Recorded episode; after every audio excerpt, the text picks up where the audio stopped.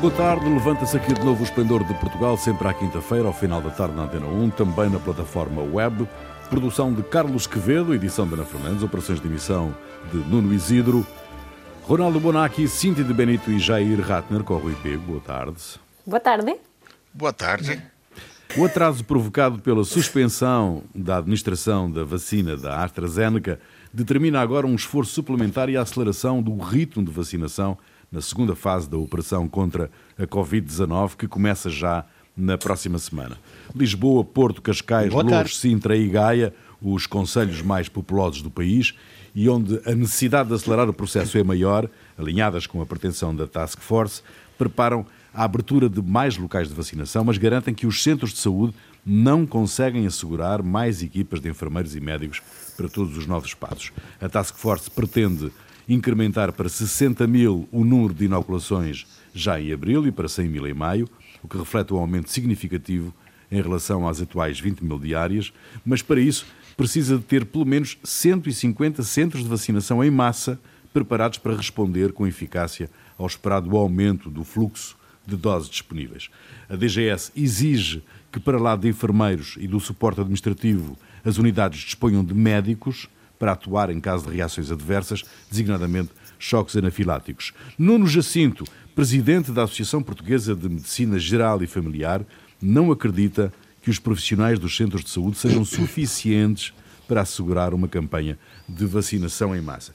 Meus amigos, vocês acreditam que será possível este, estes valores, este ritmo de vacinação?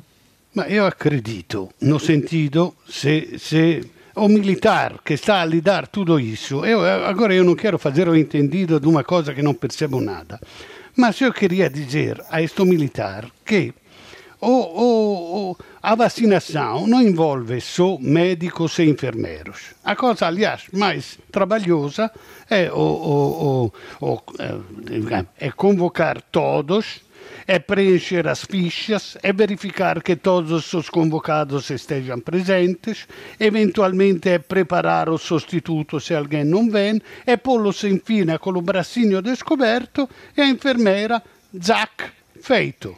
Próximo, zac, feito. Quer dizer, é um problema de organização. É um problema de organização e, e, e este senhor tem à disposição todos os militares, todos os bombeiros que estão habituados a, obede a obedecer, todos os, os uh, administrativos do Estado e das autarquias e, e, os médicos, os médicos, dado que as, as reações adversas são tão poucas, como dizem, algum caso em milhões, e precisa de ter um médico no caso que haja uma reação adversa, se pode fazer em grande passos, onde há 20, 50, 100 eh, eh, lugares de, de, com a enfermeira dar a vacinação e eh, pode estar só um médico presente só para, no caso excepcional que haja alguém. Agora, eu talvez estou a pensar a, a organizações como na Alemanha ou no Japão.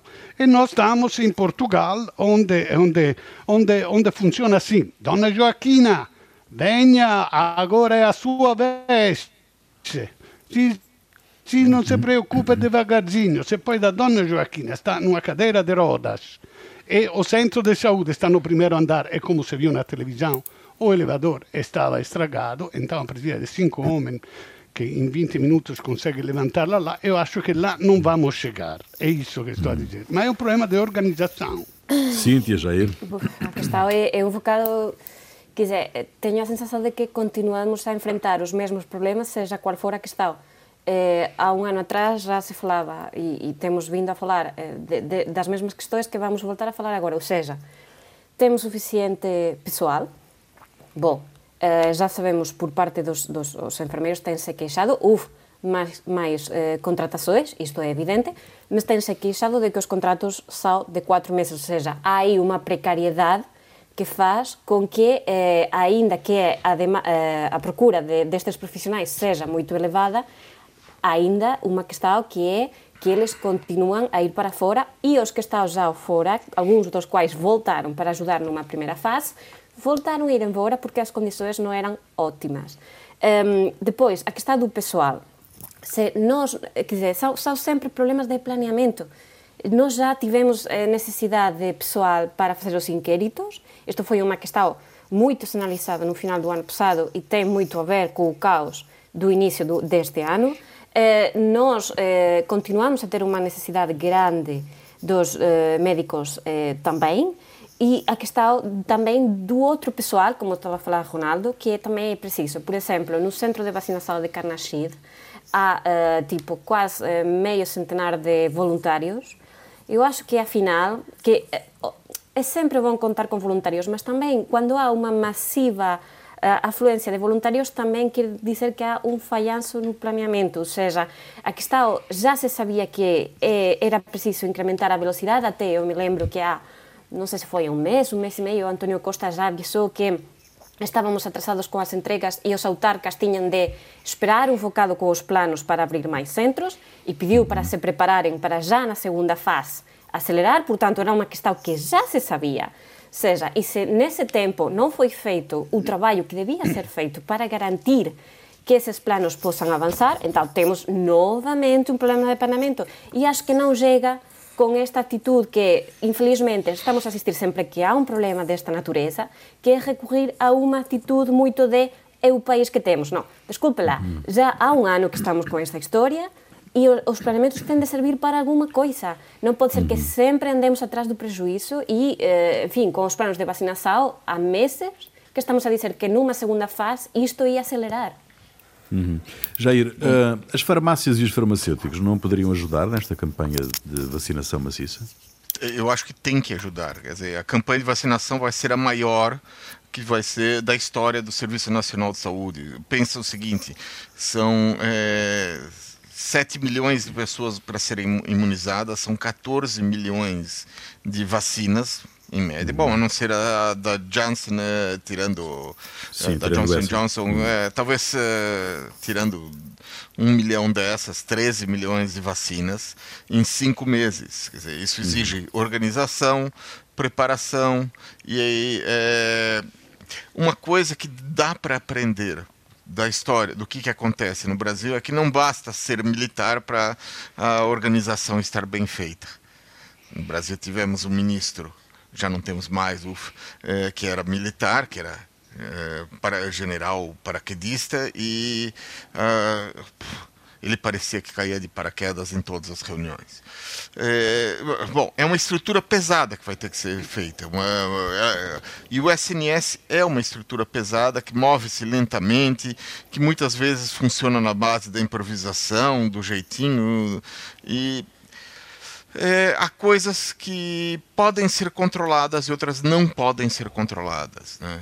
É, não se pode controlar o número de vacinas que chegam, prometem um número não chega esse número, é, isso não pode ser controlado. A segunda, é... Mas essa avaliação está feita, Jair, porque é, quando, quando, quando o chefe da, da Task Force diz que precisa pelo menos de 150 centros não é, uhum. a funcionar, é porque já fez, já fez essa, essa, essa projeção, não é? Sim, precisa de 150 centros. Tendo em conta o fluxo da chegada das doses, não é? É, considerando que as doses vão chegar na medida que foram exato, exato. que estão previstas. Exato, Agora, de repente cortam, mas ah, vai, vai chegar menos 150 mil doses essa semana. Sim, mas nesse então, caso, se isso então, acontecer... Isso, isso muda de semana. Ah, a fábrica na, na Bélgica, é, sei lá o que certo, aconteceu, é entrou um rato na preparado. fábrica, teve que parar a produção Sim, durante aí... quatro horas. Então, isso não dá para controlar. Isso são coisas que não dá para controlar. Agora, Mas o que dá para controlar? Ok. É que, né? nesse caso, se, se chegam menos dos, não temos um problema. O problema é que Exato. o que se está a plantear aqui é que temos, não temos pessoal suficiente para. Sim, não, é, é, por isso se eu chegarem eu menos, está então... tudo resolvido. Não, é, não está resolvido. Como que não? É está resolvido porque então não precisas tanto pessoal. O problema é que, é. com as previsões que há neste momento, uhum. parece, está a haver queixas de que não haverá suficiente pessoal. Não vai haver, mas é, a questão é que, e, e aí a questão, é, os farmacêuticos teriam que entrar, mesmo que sejam dentro não, não nas farmácias, mas dentro dos centros de vacinação, porque os, os farmacêuticos são têm capacidade de dar vacinas nas pessoas é, que vão à farmácia, vacinas da gripe, vacina, outras vacinas que se dão à farmácia, uhum. eles podem ser levados para os centros de vacinação para aplicar a vacina. Eles okay. têm conhecimento técnico. Isso é uma coisa. Agora, eu acho que a coisa mais eh, importante é o seguinte: uh, a, uma medida de eficiência é quantas doses da vacina foram desperdiçadas até agora. Isso eu não sei. Eu acho que isso é uma, uma coisa que me preocupa bastante. Quer dizer, quando, se você considerar uma campanha de vacinação normal, é, essas para as crianças, uh, Sabin, BCG, sarampo, o desperdício fica entre 30% a 50%. Até agora eu não vi nada a respeito da medida de, quantas vacinas foram jogadas fora por questões de. Eh, bom, não, pessoas não foram contatadas, então não vieram, eh, foi manipulação errada, eh, acondicionamento errado, outros motivos. E, eu acho que isso é importante porque isso vai medir nesse momento a eficiência e a capacidade de, de, atuar no futuro. Pelo, pelo nós problema que estamos a discutir, eh, eh, o problema claro. é que médicos e enfermeiros não chegam. Claro. Esse é um problema organizativo. E não há acordo com as farmácias ainda. Militar. Hum, ainda não há acordo com as farmácias. Sim, senhor. Mas, Bom, olha, mas, mas Lisboa hum. arranjou um acordo com as farmácias para fazer testes de antígenos a partir do hum. dia 31 de março. E há 100 farmácias já nesse plano. Ou seja, é possível fazer por que, que não é uhum. feito? Essa é outra pergunta. Bom, nós estamos à beira de um, de um novo estado de emergência, da renovação do estado de emergência. O Partido Ecologista Os Verdes, PEV, o Chega e a Iniciativa Liberal são contra a renovação do estado de emergência e críticos de uma opção que fere direitos, liberdades e garantias dos portugueses. CDS e PAN, alinhados com a visão de Marcelo Rebelo de Sousa, já confirmaram o voto a favor de mais uma renovação, considerando que é necessário dar continuidade ao plano de desconfinamento. João Coutinho de Figueiredo, líder da Iniciativa Liberal, fez notar que nos últimos 12 meses mais de seis foram em estado de emergência, considerando que tal não é normal em nenhum regime democrático e que não é saudável. A hipótese de estender até maio a situação de emergência é excessiva, eh, defende, portanto, a iniciativa liberal. Concordam com o prolongamento do estado de emergência, meus amigos? Olha, eu, eu concordo com o PEV che os números non giustificano uno stato di emergenza, ma io concordo che continui lo stato di emergenza dato che, che sta in vigore e dato che il problema più importante in questo momento è conseguir manter os números baixos e devagarzinho uh, desconfinar para não, que não aconteça um outro pico, uma outra uh, subida. Então, dizer che acabou lo stato d'emergenza è, è, è dare un segnale forte che ok, agora finalmente acabou tutto. Então é bom que fique, que fique até que questo eh, eh, plano di desconfinamento lento, progressivo, gota a gota, non, de, eh, non funzioni verdadeiramente. E poi io concordo também com o Figueiredo, eh, eh, eh che dice che o estado de emergência é um estado extraordinário, em situações extraordinárias e temporária, e agora é, é quase uma situação normal, mas eu queria dizer que o, o, a pandemia não é uma situação normal. Espero hum, que se hum. possa sair. E até que dura esta situação extraordinária, uma guerra dura anos. Se esta coisa dura um ano e meio, dois, acho che è normale che si reaja straordinariamente a un evento straordinario. Então, e depois eu não me sinto. Eu sinto que as liberdades que me estão a tirar são liberdades importantes, fundamentais numa democracia. Eu me sinto privado destas liberdades, mas eu não sinto que estamos numa deriva autoritária que estão aproveitando desta situação de emergência para chegar a um Estado autoritário. Não sinto mesmo. Então, não, não, não, não, não fico tão preocupado pela democracia, fico preocupado pela pandemia. Hum. A questão é justamente essa. Um, faz sentido invocar os direitos, liberdades e garantias perante a realidade que vivemos? Eu acho que é uma questão um bocado absurda, porque um, durante este ano, quando tivemos o estado de emergência, isso não impediu manifestações, isso não impediu atos políticos, isso não, não impede de facto que a gente uh, saia. É, é, verdade até que, eh, apesar de termos o recolher obrigatório, eh, estamos a ver nos fins de semana que há mais e máis gente na rua com, com o alibi de, de, do cao ou, enfim, de facer exercicio. Nunca vi tantas bicicletas en Lisboa, sério. Mas um, a, a questão do estado de emergência é que desde o início uh, justificou-se coa questão de, da cobertura legal aquilo que nós, enquanto governo, pretendemos fazer se houver qualquer problema, podemos reagir mais depressa. Esta foi um bocado a, justificação que se fez do estado de emergência. O que é que acontece? Uh, a realidade tem vindo a contrariar um bocado esta justificação. Porquê? Porque as, a tomada de decisões sempre se tem feito com base a reuniões de um Infarmed, reuniões com partidos, que levam um determinado tempo, seja, reuniões de Infarmed são de duas em duas semanas, por exemplo, e quando houve uh, o caos no início do ano e, e, e os números ficaram impossíveis, eh, a decisão, por exemplo, de fechar as escolas tomou-se num só dia. Houve reuniões de emergência e ali os prazos e as questões. Eh, eu acho que foi a única vez em que se justificou, mas também a questão do quadro legal. Eu compreendo esta explicação desde o ponto de vista de até acabarmos o desconfinamento, não podemos. Mas eu acho que, na verdade, o que está aqui por trás é a questão mensa das mensagens e da imagem. Ou seja, uhum. Eh, há uma sensação de que se passarmos já ao estado de calamidade, Uh, a mensagem que se vai dar para aí fora é boa, a questão não é assim já tão complicada, a gente pode fazer a vida. Mas, de facto, é o que está já a acontecer na rua. É verdade que não temos abertos os restaurantes e nem, nem as esplanadas. Mas isso vai acontecer daqui uma semana, mais ou menos. Ou seja, a gente já está a fazer, de facto, a vida, apesar das lojas não estarem abertas. E é, uma, é uma luta da mensagem política com a mensagem eh, da rua, onde as coisas estão a ocorrer de outra maneira. Também é verdade que há uma pressão cada vez maior por acabar com o estado de emergência e, e são pessoas que estamos a ver cá em Portugal eh, das, eh, e que estamos a ver também lá fora. Basta ver o que aconteceu esta semana na Alemanha. Ou seja, certo, há medidas que non poden demorarse tanto tempo. Nós estamos eh, numa situação de muita pressão desde eh, janeiro. E já hum, isso pesa demais. Deixa-me ouvir o Jair agora. Sim, Olha, Jair. Eh, eu acho que assim, a primeira coisa, uh, eu acho que há pessoas que quando havia, o, quando chegou o pior do janeiro, eram completamente a favor do confinamento, de, de sim, de emergência, e depois, ah, já, como mudaram rapidamente de posição, não, agora tem que mudar, é, acabar com a emergência. Eu acho que a questão dos estados de, do, do estado de emergência é o seguinte, o que é possível fazer para manter o confinamento?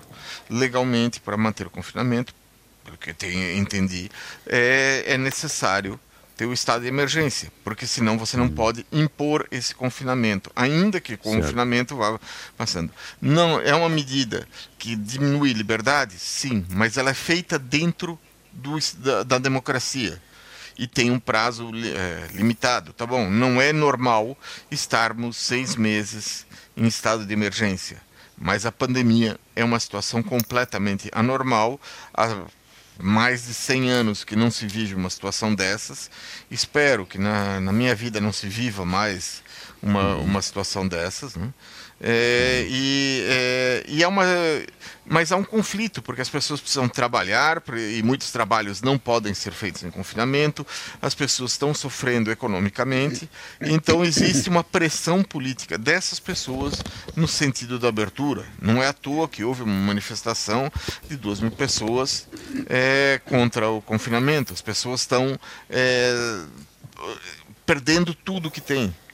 Então uhum. é, é, necessário ter, ter um equilíbrio, encontrar algum equilíbrio um, e medidas políticas que diminuam os impactos do, do dessa situação. Até agora, exatamente. elas não uhum. foram muito efetivas. Uhum. Não, e é exatamente nesse equilíbrio que, que, que, que a realidade se tem que situar eh, para conseguirmos combater o que temos pela frente. O Brasil teve ontem o seu dia mais trágico desde o início da pandemia após ter ultrapassado pela primeira vez os 3 mil mortos, 3.251 exatamente, devido à Covid-19 num único dia. O anterior valor máximo de mortes havia sido alcançado na última terça-feira, quando foram registados 2.841 óbitos em 24 horas. No total, a nação sul-americana perdeu muito perto das 300 mil vidas 298.676 desde fevereiro do ano passado, de acordo com a informação do Ministério da Saúde brasileiro. Em relação ao número de infecções, foram contabilizadas 82.493 casos positivos entre segunda-feira e hoje, num total de mais de 12 milhões de pessoas diagnosticadas com Covid-19 em, eh, em, em, eh, no país. Muito bem. Um, eh, ontem, à semelhança do que tem acontecido nos últimos dias, o Brasil foi de longe o país com maior número de vítimas mortais e de novos casos em 24 horas. Estes números confirmam uh, o país como uh, o que tem mais mortes e infecções pelo novo coronavírus acumulados na última semana em todo o mundo, sendo a segunda nação com maior número total de óbitos e infecções, apenas atrás dos Estados Unidos. Jair, explica-nos, explica-nos, ninguém trava este escalabro, Jair. Olha, uh, foi feito um estudo no, uh, é, a respeito do, da epidemia no Brasil e a conclusão foi que o governo brasileiro ele trabalha a favor da epidemia. Essa hum. é a coisa. É, o, e a, as coisas chegam ao nível do surrealismo. Para diminuir o, o, número de mortos, uh, o novo ministro, que assumiu ontem, ele hum. de, tinha decidido, ele decidiu que apenas os, é, as pessoas que tivessem o que, que, é o equivalente brasileiro ao número de utente na, fi, na ficha podiam ser declarados como mortos por Covid. Aqueles que não hum. tivessem o número de utente escrito na ficha era, morriam de outra coisa. Quer dizer, é, isso durou mais ou menos seis horas até que a reação foi tão forte que o, um ministro é, mudou a decisão. Hum. E é o quarto ministro, ou seja, há uma falta de direção. O presidente, quando, quando chegou aos, uh, no dia que chegou a 3.251 mortes, ele foi à televisão falar é, em menos de quatro minutos. É, a Folha de São Paulo contou 11 mentiras. O, hum. o Diário de Notícias, aqui de Portugal, fez uma contagem e chegou a nove alguma coisa entre as duas, bom. E hum. é, disse. Oito e meio. Mais. É, a primeira mentira é que o país fez tudo o que podia para combater a Covid-19. É, a segunda mentira é que é, ele fez tudo para é, conseguir mais vacinas. E, é, e, o Bolsonaro foi chamado para uma reunião em setembro do ano passado para discutir com a Pfizer e se recusou discutir com a Pfizer, disse que não ia comprar vacinas uh, da chinesas, de, de, origem chinesa, disse que não ia comprar vacinas produzidas em São Paulo, porque São Paulo uh, é um adversário político deles, e Sim, é enquanto é isso as pessoas rebelde, vão né? morrendo. E a previsão é que até o final do mês o número de mortos pode chegar a 5 mil em um dia. Hum. Quer dizer, é uma Bom. coisa que nem os Estados Unidos no pior na pior situação uh, alcançou. Sim, e isso é uma coisa que vai piorar. Cíntia Ronaldo, como é que vocês olham para esta situação do Brasil? Olha, eu não é para diminuir a tragédia brasileira, mas me parece que no período pior de Portugal os números por 100 mil habitantes foram maiores aqui.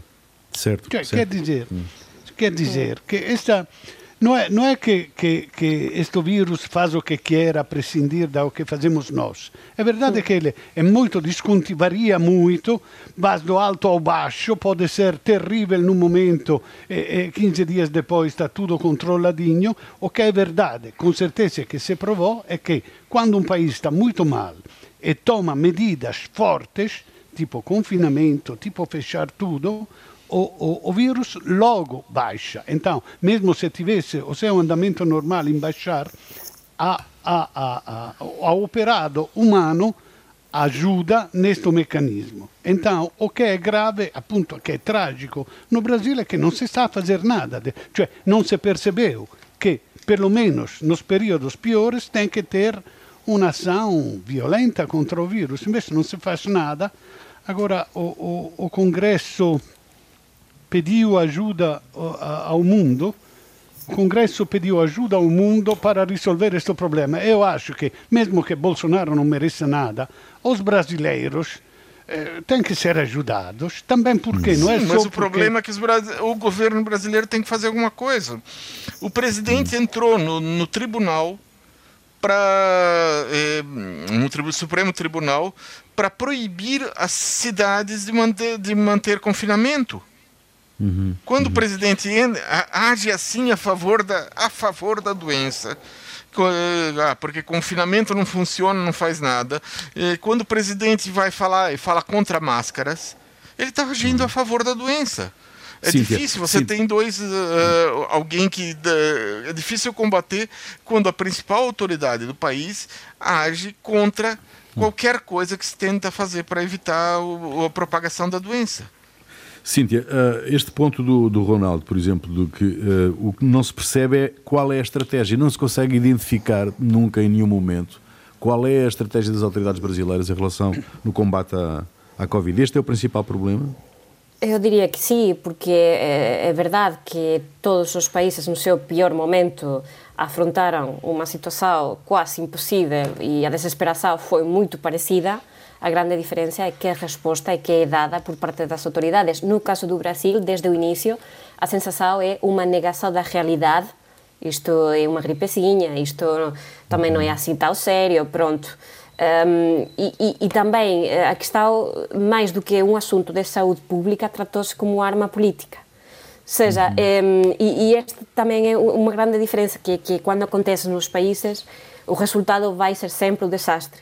E é o que está a acontecer. Ou seja, o facto de, de, eu comentei a semana passada também eh, quando falávamos do Brasil que, que parece que até os ministros de saúde uh, têm muito claro que trabalham para Bolsonaro e não para a gente. E, e, e é um bocado isto ou seja ehm, aqui a questão é, é dizer sim a tudo o que o Bolsonaro proponha diga ou afirme. Pronto é isto e, e, e, entretanto, a realidade é negada com, facto, com, com, com, questões absurdas. Por exemplo, o que comentava Jair, de se não tens um determinado número e depois damos, eh, vamos para trás e afinal não. E há também ali uma confusão, porque como não há um plano, o único que há são declarações que dias depois são mudadas eh, e, e, e, há um caos também entre a população. É verdade que há eh, coisas que a gente pode seguir, mas nem sempre é fácil seguir as, as normas de higiene e isto também tende a ser ajudado pelo governo e não está. E tudo isto faz com que afinal seja um caos. Hum, muito bem, vamos, eh, vamos esperar que as coisas se resolvam e rapidamente, e tem que ser rapidamente, naquele grande país da América do Sul. A interferência nos assuntos internos soberanos de uma nação, com a desculpa de promover a democracia, é inaceitável. E citei, disseram os chefes da diplomacia da Rússia, Sergei Lavrov, e da China, Wang Yi, num comunicado conjunto no final de um encontro na cidade chinesa de Guilin. É a resposta a uma só voz, depois de novas sanções dos Estados Unidos e da União Europeia, no caso de Moscovo, pelo envenenamento do opositor Alexei Navalny, no de Pequim, pelas violações dos direitos humanos da minoria uigur denunciando o bullying de Washington e Bruxelas e uma turbulência política global, russos e chineses pediram uma cimeira dos membros permanentes do Conselho de Segurança das Nações Unidas. Na opinião da China e da Rússia, a forma de abordar os assuntos internacionais deveria basear-se em princípios reconhecidos pela legislação internacional, que consideram essenciais para o desenvolvimento das sociedades. Temos aqui uma nova etapa, meus amigos, de uma guerra fria. Olha. Eu acho que o, os Estados Unidos com Biden na presidência estão tentando voltar à posição, sei lá, de polícia do mundo. Né? Durante hum. os anos Trump, houve uma clara submissão dos Estados Unidos aos interesses russos. O Trump agia como se fosse um preposto de Putin. E é, agora é, a disputa entre Estados Unidos e Rússia tem o objetivo de colocar o Putin no, no seu lugar. E tem os elementos até de reação contra os, o, os últimos quatro anos. E contra a China a questão é de disputa pela hegemonia econômica. Bom, e é, tendo claro, as questões levantadas pela administração Biden e pela União Europeia são reais. O Putin uhum. tentou sim assassinar o Navalny. Os chineses estão cometendo um genocídio dos uigures. Mas o que parece que está por trás disso é mais do que princípios de democracia. Afinal de contas, a Arábia Saudita está por trás do assassinato do jornalista saudita Jamal Khashoggi, o genocídio dos Houthis no Iêmen tem a mão dos sauditas, é, e a posição americana é muito diferente nesse caso. Uhum.